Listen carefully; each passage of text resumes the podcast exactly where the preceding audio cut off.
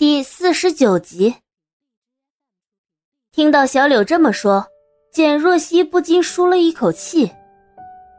简小姐，既然你起来了，去桌上吃早饭吧，我给你再端过去。小柳说着，便转身下了楼，坐在餐桌前。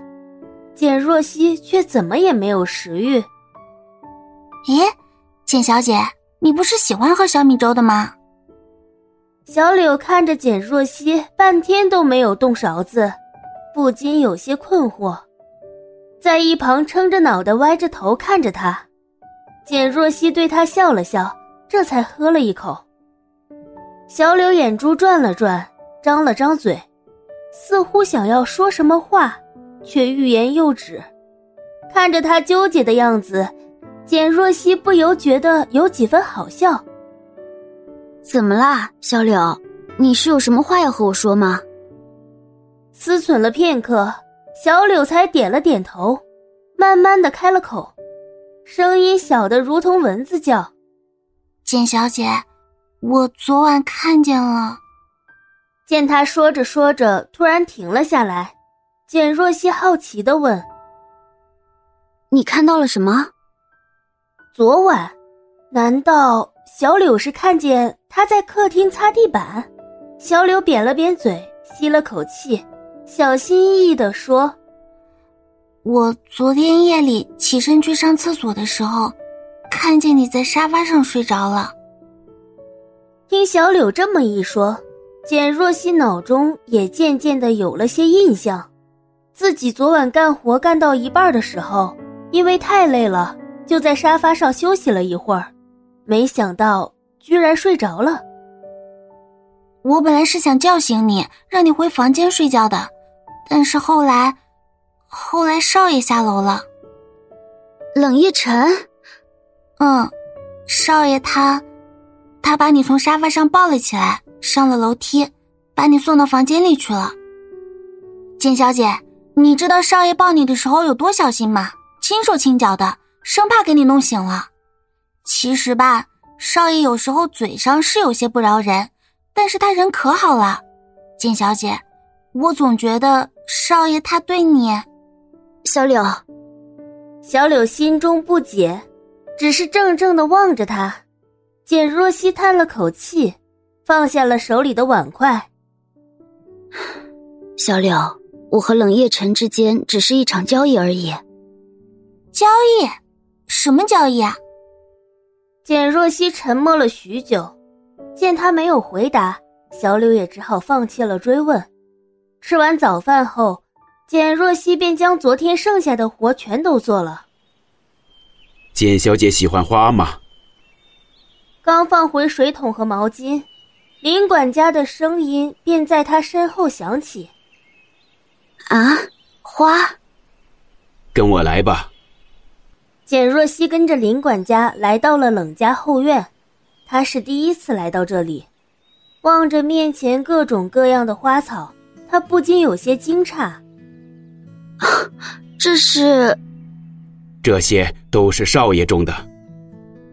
简若曦挑眉，她不知道冷夜晨居然还喜欢摆弄花草，看着满目的鲜花，简若曦的目光落向了不远处的一簇紫色。那是一片薰衣草，麦穗状的紫蓝色小花，仿佛浸润着淡淡的忧伤与愁思，又似乎是在等待着什么奇迹。简若曦心中一动，那是她最喜欢的花。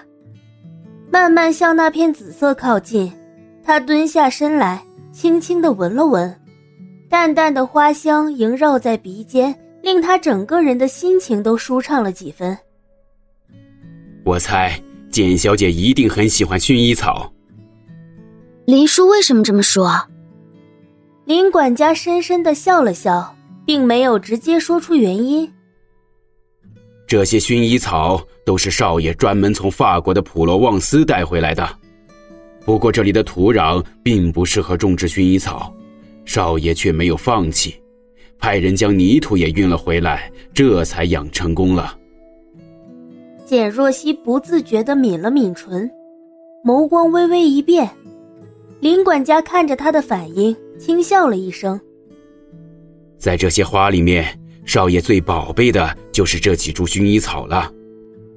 前两年花谢的时候，少爷还兀自伤神了很久呢。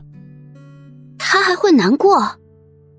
简若曦沉了沉眼，林管家点了点头，目光望向了远方，话语有些意味深长。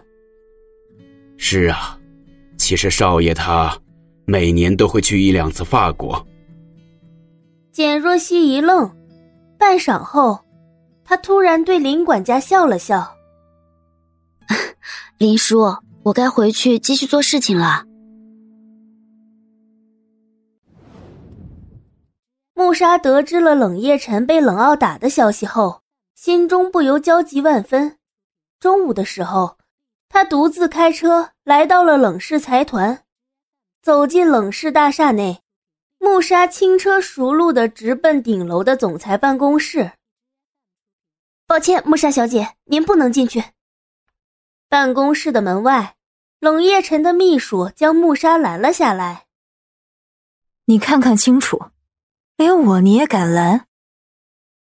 这，穆莎小姐，我们冷总在午休，这个时间点他不见任何人。我有急事找他，耽误了。你承担得起责任吗？给我让开！穆莎原本想推开秘书，可是对方却仍旧不依不饶的拦在他的面前。穆莎小姐，要不您在外面等一会儿吧，等冷总休息好了再。你是不是不想做这个秘书了？穆沙陡然沉了脸色，冷声威胁眼前的人：“你要是再敢拦着我！”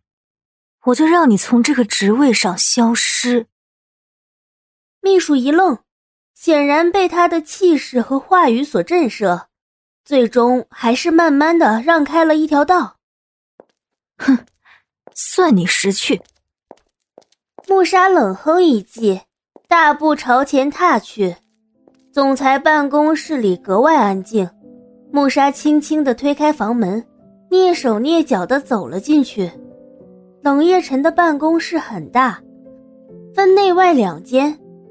办公的外间很大，隔着一扇暗门，里面就是冷夜晨平常午休的房间。穆沙慢慢的推开虚掩着的房门，走了进去。这里的布局简单大方，也很单调。装修的风格是典型的欧式风，用黑白灰三色相映衬着，让人觉得有些冷淡。穆莎轻而易举地走到了床前，在床边坐了下来，静静地望着冷夜晨的睡颜。他的目光从他的眼睛、鼻子一直落到了嘴唇。冷夜晨五官身上的每一处，对他来说都带了致命的吸引。哪怕他睡梦中皱起的眉头，对穆莎来说都有着别样的魅力。轻轻地将手放在冷夜晨的额头上，穆莎用手抚平他皱起的眉头，看到他睡得这么沉，穆莎便没有再打扰，从床边起身，他走出了休息室，来到冷夜晨办公的座位上，望着桌子上的一叠文件，穆莎心中有些好奇，便拿过来翻看了起来。